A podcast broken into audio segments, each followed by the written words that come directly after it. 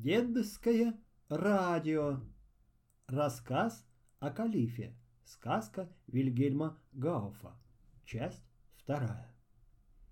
Когда калиф изложил свою историю, сова поблагодарила его и сказала, «Послушай также мою историю и узнай, что я не менее несчастна, чем ты. Мой отец — владыка Индии, я его единственная злосчастная дочь, зовусь Лузой. Тот самый волшебник Кашнур, что заколдовал вас, поверг в беду и меня. Он явился однажды к моему отцу сватать меня для своего сына Мицры. Но мой отец, человек вспыльчивый, велел спустить его с лестницы.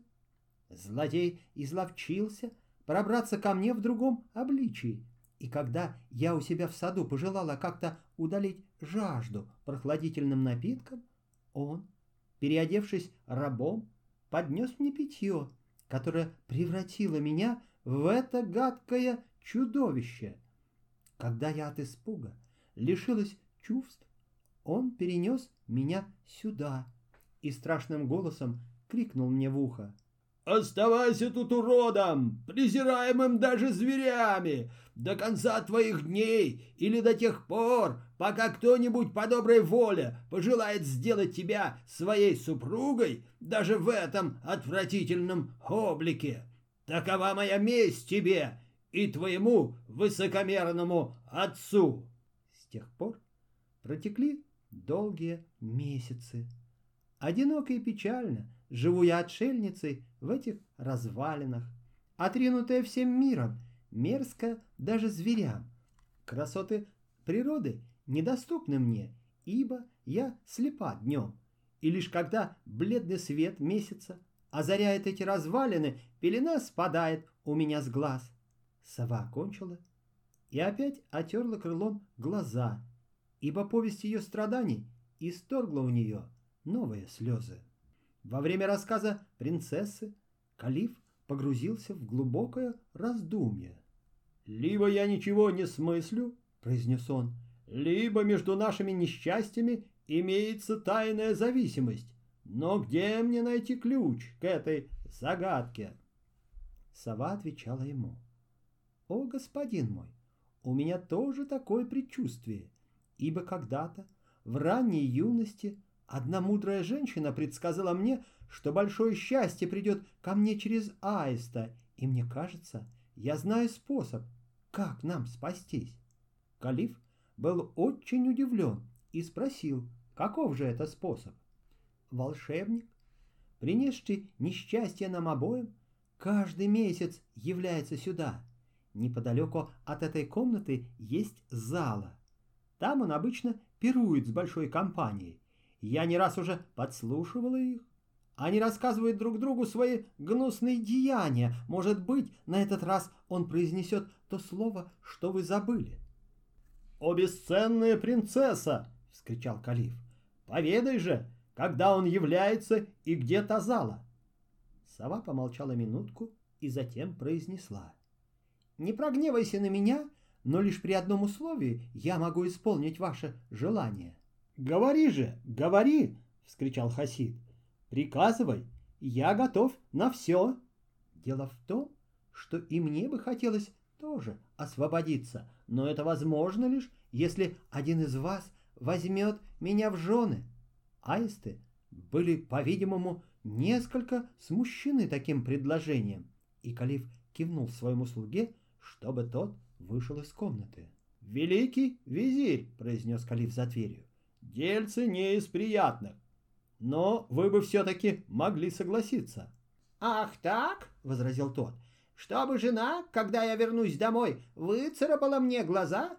К тому же я старик, а вы, молодой человек и холостой, скорее уж вам подобает жениться на молодой и прекрасной принцессе». «То-то и есть», — вздохнул Калиф, печально опустив крылья. «Откуда ты взял, что она молода и прекрасна? Это называется сделка вслепую. Они долго еще уговаривали друг друга, но под конец, когда Калиф увидел, что его визирь скорее готов остаться аистом, чем жениться на сове, он решил сам выполнить это условие. Сова была весьма обрадована. Она открыла им, что явились они в самое подходящее время. По всей вероятности, именно в эту ночь состоится сборище волшебников. Она вместе с аистами покинула комнату, чтобы провести их к той зале.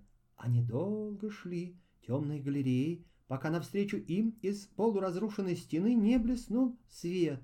Когда они приблизились туда, сова наказала им не шуметь. Через отверстие в стене, подле которого они стояли, им была видна вся обширная зала. Она была украшена колоннами и великолепно убрана. Множество цветных ламп заменяло дневной свет. Посреди залы находился большой круглый стол, уставленный изысканными яствами. Вокруг всего стола тянулся диван, на котором сидело восемь человек. В одном из них аисты узнали того самого разносчика, что продал им волшебный порошок. Сосед по столу попросил его рассказать последнее его похождение, и он, наряду с другими, рассказал также историю калифа и его визиря. «А что же ты за слово им задал?» — спросил один из волшебников. «О, это очень трудное латинское слово! Мутабор!» Услыхав это через щель в стене, аисты прямо обезумели от радости. Они помчались к выходу из руин так быстро, как только несли их длинные ноги, и сова едва поспевала за ними. Выбравшись наружу, Калиф прочувствованно произнес, обращаясь к сове. «Спасительница моей жизни и жизни моего друга, в знак вечной признательности за то, что ты сделала для нас, позволь мне быть твоим супругом». Вслед за тем он повернулся на восток и трижды склонили оба аиста длинные шеи навстречу солнцу, как раз встававшему из-за горной гряды. «Мутабор!» — вскричали они, мигом обернулись людьми и, преисполненные великой радости от вновь дарованной жизни, господин и слуга, плача и смеясь, бросились в объятия друг другу.